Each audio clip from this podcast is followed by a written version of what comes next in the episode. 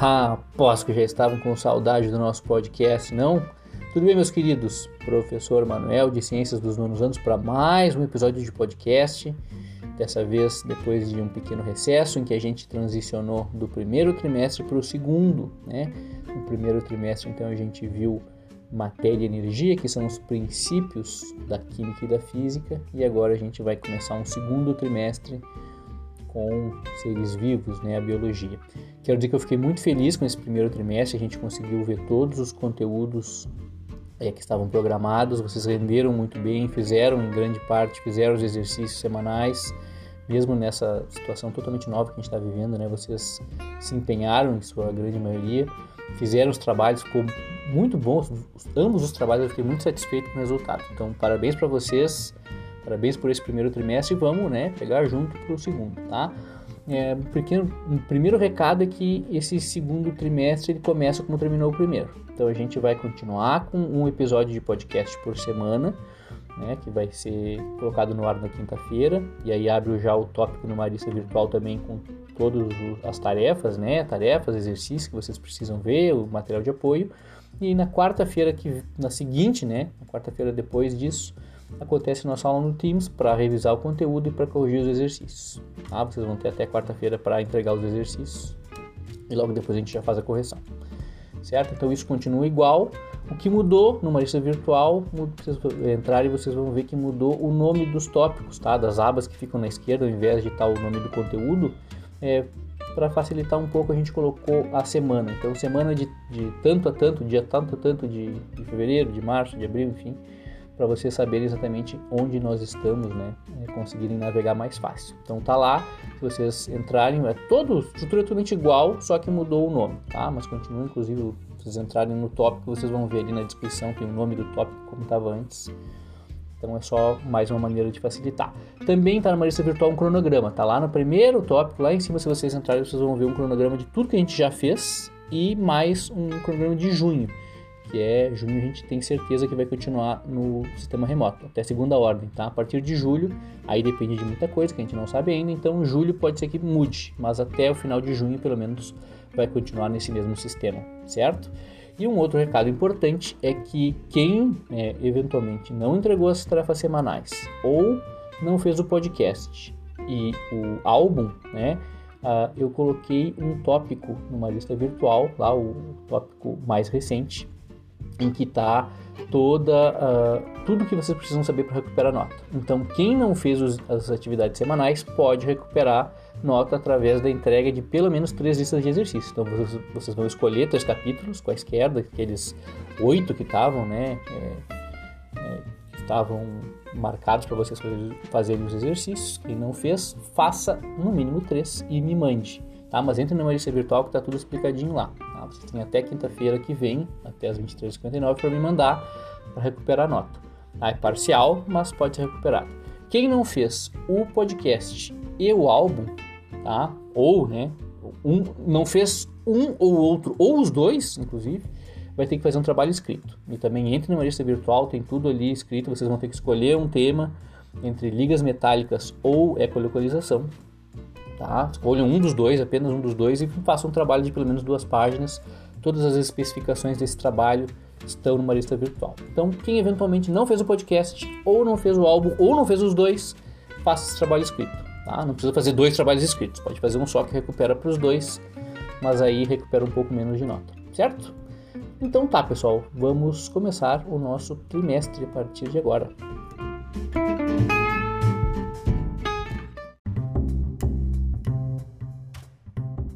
Muito bem, pessoal, depois de passar um primeiro trimestre estudando os princípios da química e da física, que depois vocês vão é, aprofundar né, no ensino médio, nós chegamos na biologia, essa matéria maravilhosa que todo mundo ama, tenho certeza que é a matéria preferida de todo mundo.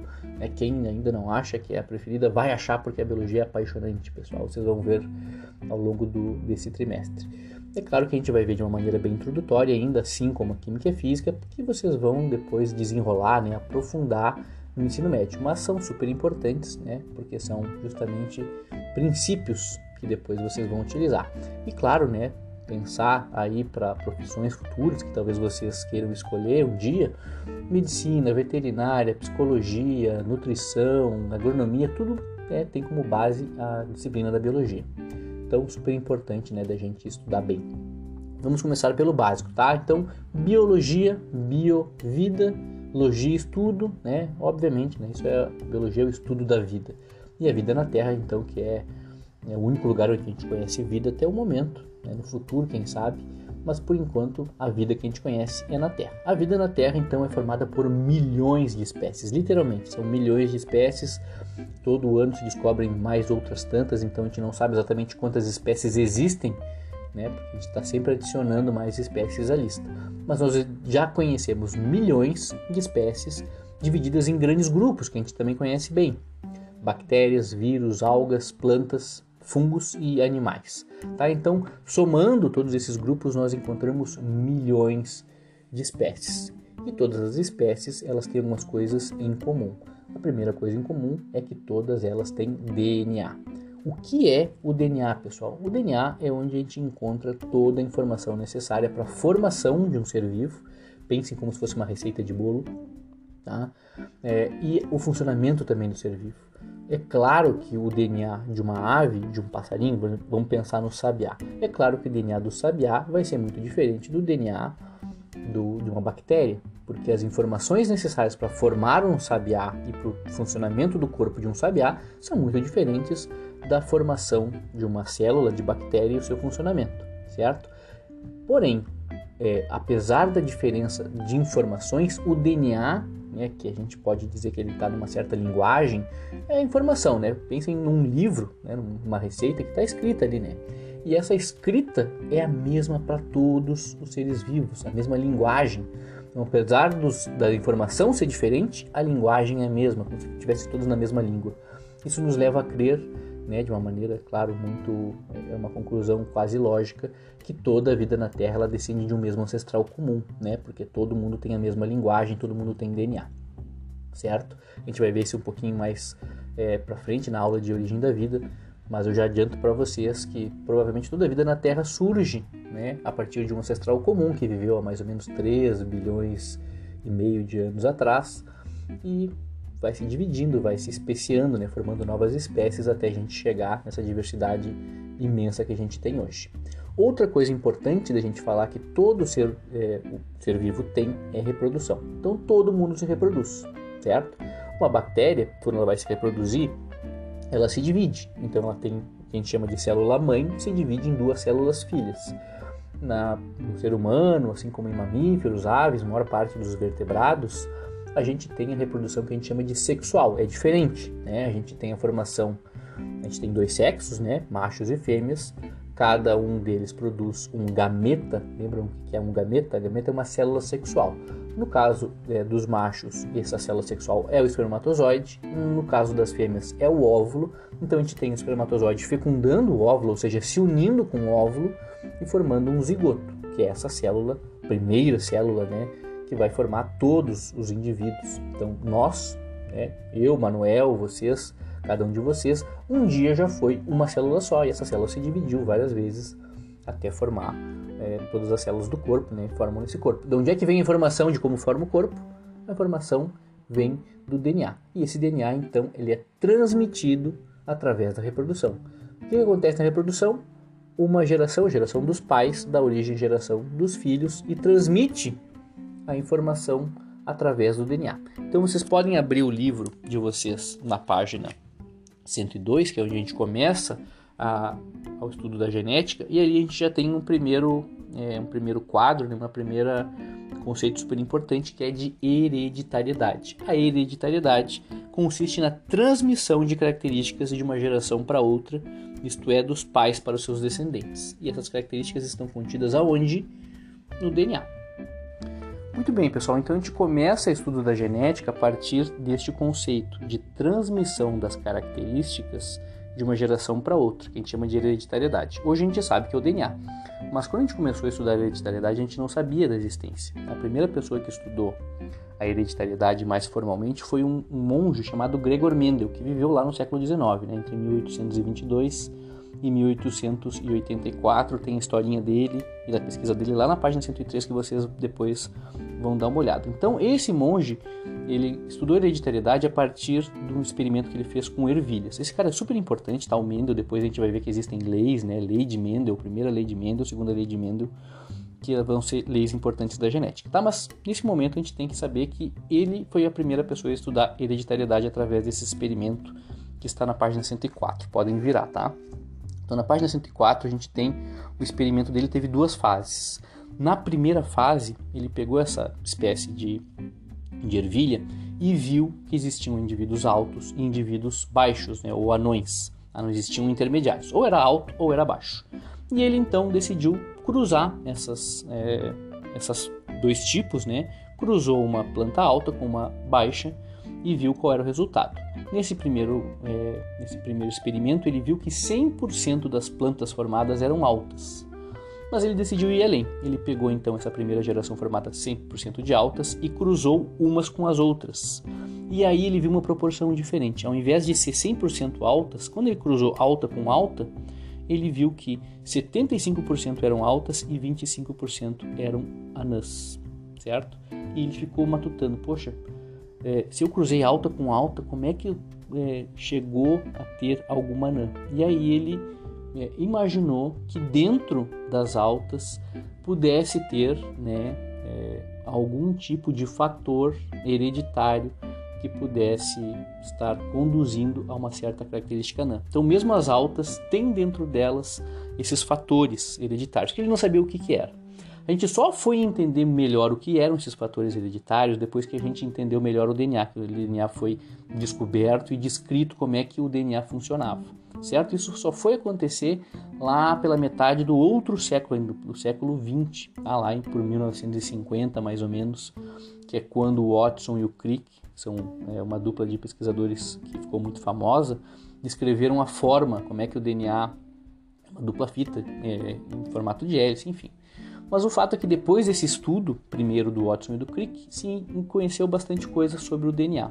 Por exemplo, uma das coisas que se conheceu sobre o DNA é que o DNA é formado por genes. O que são genes? É cada pequena parte do DNA. Então, as características né, que vão que estão contidas, as informações que estão contidas no DNA, elas estão contidas em genes. Então, cada gene, cada parte do DNA, cada segmento do DNA vai conferir uma certa característica. Lembra que eu falei para vocês da nossa receita de bolo? Eu gosto bastante dessa analogia porque faz a gente entender. Então, dentro de uma receita de bolo, eu vou ter várias partes, né? Então, a primeira página vai ter lá. Pensem que é cada uma numa, numa página, tá? Para facilitar. Então, na primeira página diz: use três ovos. Tá? Na segunda página, a gente vira a página, tá lá. É, use três xícaras de farinha. Na outra página, se for um bolo de chocolate, por exemplo, use achocolatado. Na outra página, use óleo, tanto de óleo. Então, cada página da nossa receita diz respeito a uma pequena parte da receita. A receita precisa de todas elas para funcionar. Só com ovos eu não formo bolo, só com farinha eu não formo bolo, mas se eu junto ovos, farinha, chocolatado e tudo mais, eu tenho um bolo. Se eu tenho todos os genes junto, eu tenho o quê? O, o ser vivo inteiro, certo? Então é isso que a partir de 1950 a gente começou a descobrir e descobriu então que os genes eram quem? Os fatores hereditários lá que o senhor Mendel tinha descoberto. Então, de alguma maneira, a informação passa de pai para filho. Essa, essa maneira, entre aspas, são os genes. Tá? Então, lá no final da página 105, a gente tem esse conceito importante que diz que genes são segmentos do DNA que carregam informações capazes de condicionar a característica dos indivíduos. Certo? Então, por exemplo, na nossa receita de bolo, se eu usar três ovos, eu vou ter um bolo mais fofo. Se eu usar só dois, o bolo vai ser menos fofo. Então, cada parte da, da receita como um todo vai condicionar uma certa característica. Se eu usar chocolate, o bolo vai sair né, com cor de chocolate, vai sair um bolo de chocolate. Se eu usar baunilha, se a minha receita mandar usar baunilha, que vai sair um bolo de baunilha. Então, cada pequena parte da receita influencia no, na receita como um todo, certo? E é isso que diz, né? Os genes são segmentos do DNA que carregam informações capazes de condicionar características do, dos indivíduos, certo?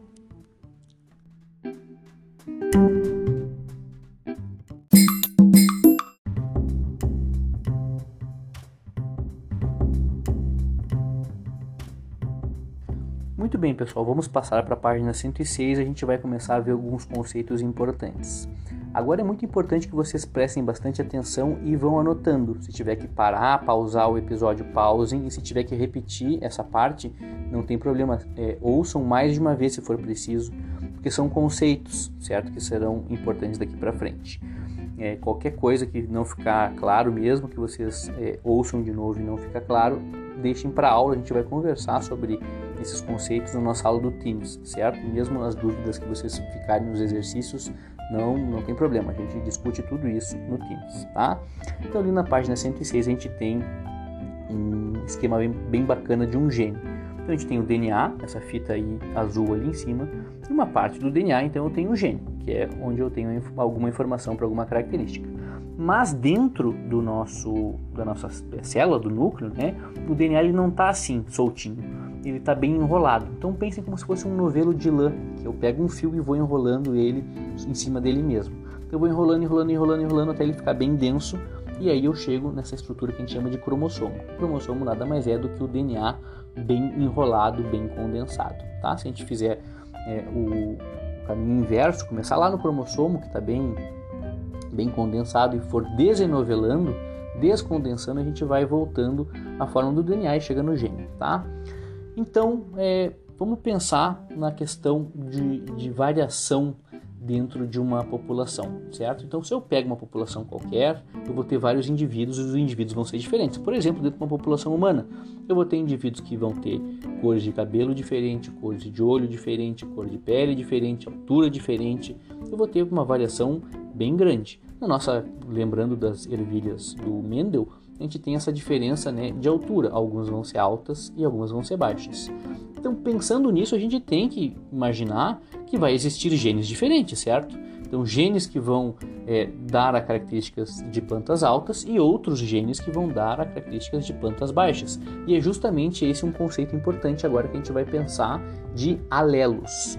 Ali no meio da página, né, a gente tem o quadro verde, vamos ver primeiro é, a primeira frase. As diferentes formas de um gene são chamadas de alelos. Tá? No caso das ervilhas do nosso querido Mendel, eu tenho que ter pelo menos um alelo que vai dizer que minhas plantas vão ser altas, vamos chamar de alelo alto, e outro alelo que vai dizer que as plantas são anãs, vamos chamar de alelo anão. Tá? Então eu tenho duas variações dentro do gene que vai estar tá conferindo né, o gene da altura da planta. Até aí é fácil de entender, né? Se eu tenho uma, o alelo alto, a planta vai ser alta. Se eu tenho o alelo anão, a planta vai ser anã, certo? Hum, mais ou menos. Por quê? Porque a maior parte das plantas, assim como a maior parte dos animais, incluindo aí as ervilhas do Mendel e também os seres humanos, é, são animais que a gente chama de diploides. O que quer dizer um animal diploide ou um, organismo diploide? quer dizer um organismo que tem duas cópias de todos os seus genes. Por que, que a gente tem duas cópias de cada gene? Porque a gente recebeu é, um conjunto inteiro de genes do pai e um conjunto inteiro inteiro de genes da mãe. São os mesmos genes, tá? Só que eles estão duplicados. Eu tenho uma versão do pai e uma versão da mãe. Então, voltando ali para o nosso quadro verde, a segunda frase, os organismos diploides possuem dois alelos para cada gene. Então, no caso, por exemplo, das nossas ervilhas do Mendel, é, no, no, no, caso do gene da altura, eu tenho é, dois alelos. Ser sempre dois alelos, o alelo que eu ganhei da mãe e o que eu ganhei do pai. Vamos é, chamar o alelo da planta alta de D maiúsculo ou Dzão. E o da planta anã, vamos chamar de Dzinho, ou é, D minúsculo, né, ou Dzinho. Então, quais são as combinações possíveis para o gene da altura nas, nas ervilhas do Mendel? eu posso ter indivíduos desão, desão, né? Ganhou o desão dos dois pais. Desinho, desinho, ganhou um desinho dos dois pais, mas eu também posso ter um desão, desinho, tá? Que veio o desão de um dos pais e o desinho do outro. Como é que eu resolvo isso? Qual dos dois vai ser expressado, ou seja, qual dos dois vai ganhar nessa disputa entre desão e desinho? Tá? E aí que entra um outro conceito bem importante que eu preciso que vocês anotem. Alelos dominantes e alelos recessivos. Tá? Quando eu tenho um desão, desinho, quem ganha? Quem ganha é o dominante, porque o dominante domina o recessivo, é fácil de lembrar. Então, nesse caso da altura, a gente sabe, vai depender de cada característica, tá? Mas no caso da altura das, das ervilhas, a gente sabe que o desão ele é dominante em relação ao ao alelo da anã, que é o Dzinho. Então, sempre que eu tiver um Dzão, um Dzinho, quem que vai ganhar? O Dzão, e a planta vai sair alta, certo? Se eu tiver, então, vamos pensar nas três possibilidades. Dzão, Dzão, planta alta. Dzinho, Dzinho, planta anã. Dzão, Dzinho, planta alta, porque o Dzão é dominante, tá? E aí, lendo ali na página 107, vocês vão é, entender como é que o Mendel, a partir dos seus é, experimentos com as ervilhas, chegou nessa questão de dominância. Né? Ele não tinha, claro, não conhecia gene nem alelo, ele falava em fatores hereditários, mas ele conseguiu é, ter essa sacada muito legal.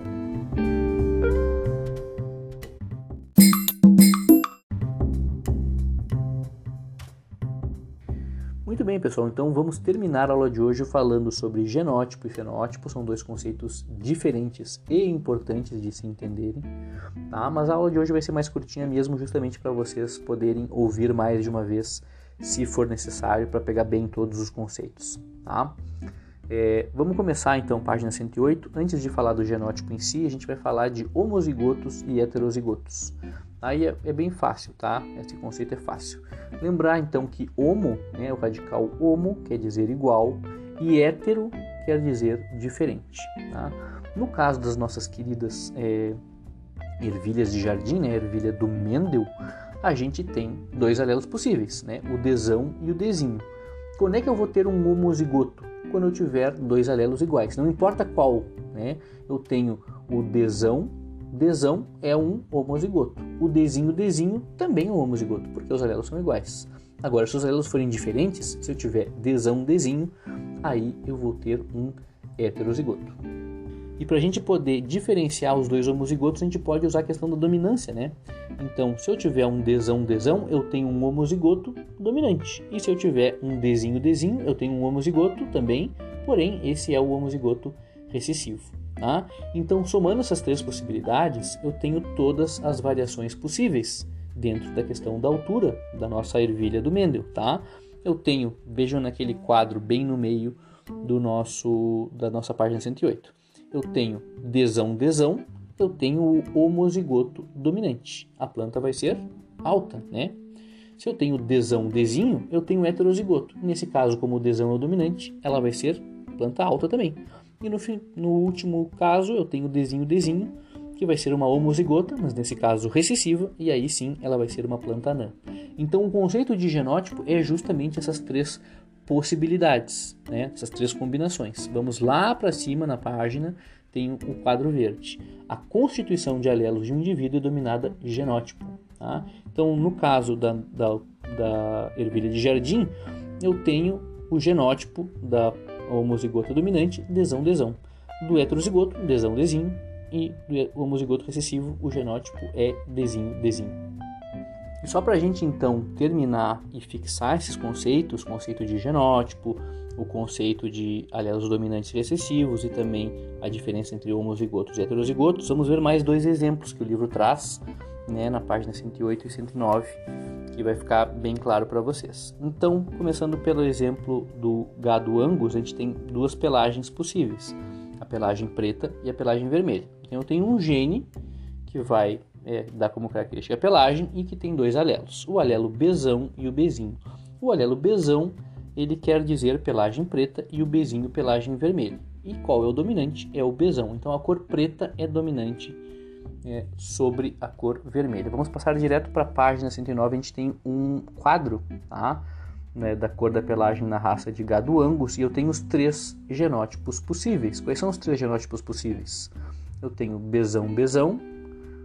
Esse besão, besão, ele é o homozigoto. Lembrando por que, que é o homo? Porque tem dois alelos iguais. Besão, besão, homozigoto.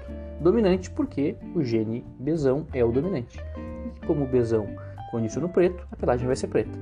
O Bzão Bzinho é o heterozigoto, né? É o genótipo heterozigoto. Lembrando que o heterozigoto é formado por dois alelos diferentes. E a pelagem vai ser preta porque o Bzão é o dominante, né? E o Bzão é preto. E Bzinho, Bzinho, homozigoto recessivo, pelagem vermelha. Homozigoto, porque os dois alelos são iguais, recessivo, porque o Bzinho é recessivo, e vai ser a pelagem vermelha.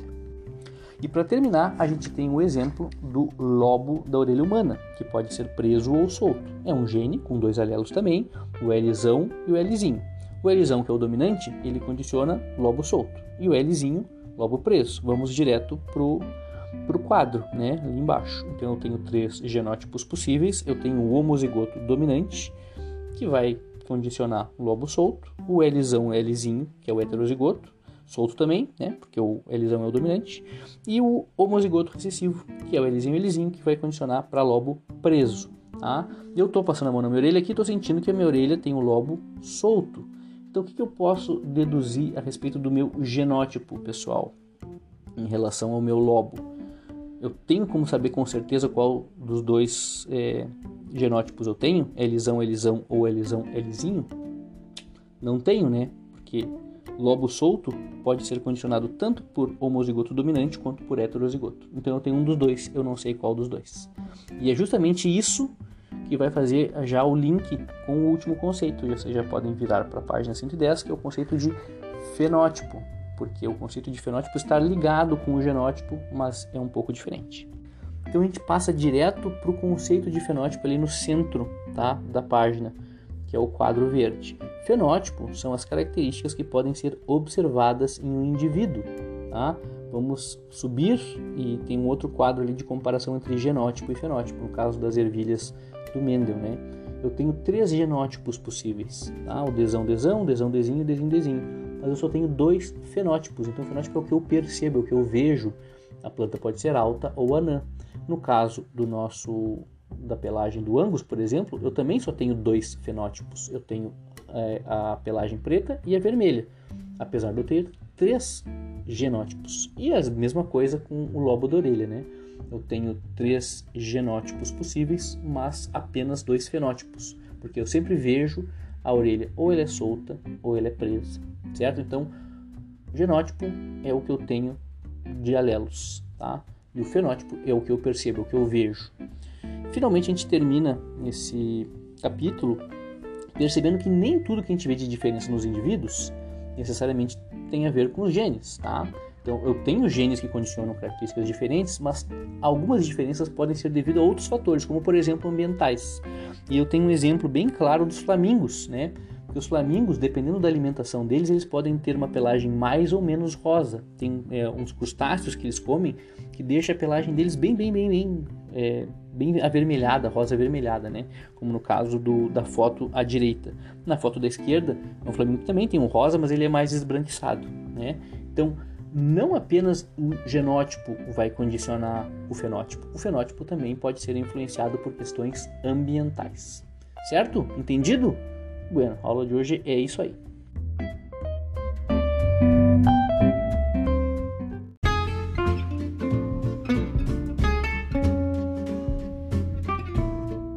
Muito bem, pessoal, terminamos assim a nossa primeira aula do segundo trimestre. A gente mudou bastante, né? A gente estava vindo de química e física e mudou para para biologia. Então não tem problema se demorar um pouco para a gente engrenar, são vários conceitos é, e não se preocupem que se ficou alguma coisa não, é, não tão clara, a gente vai discutir isso na aula do Teams na quarta-feira. A única coisa que eu peço para vocês né, é que vocês é, leiam o capítulo, ouçam de novo o episódio se for necessário, façam os exercícios e anotem. Se ficar em dúvida, anote para a gente poder discutir em aula, não tem problema, certo?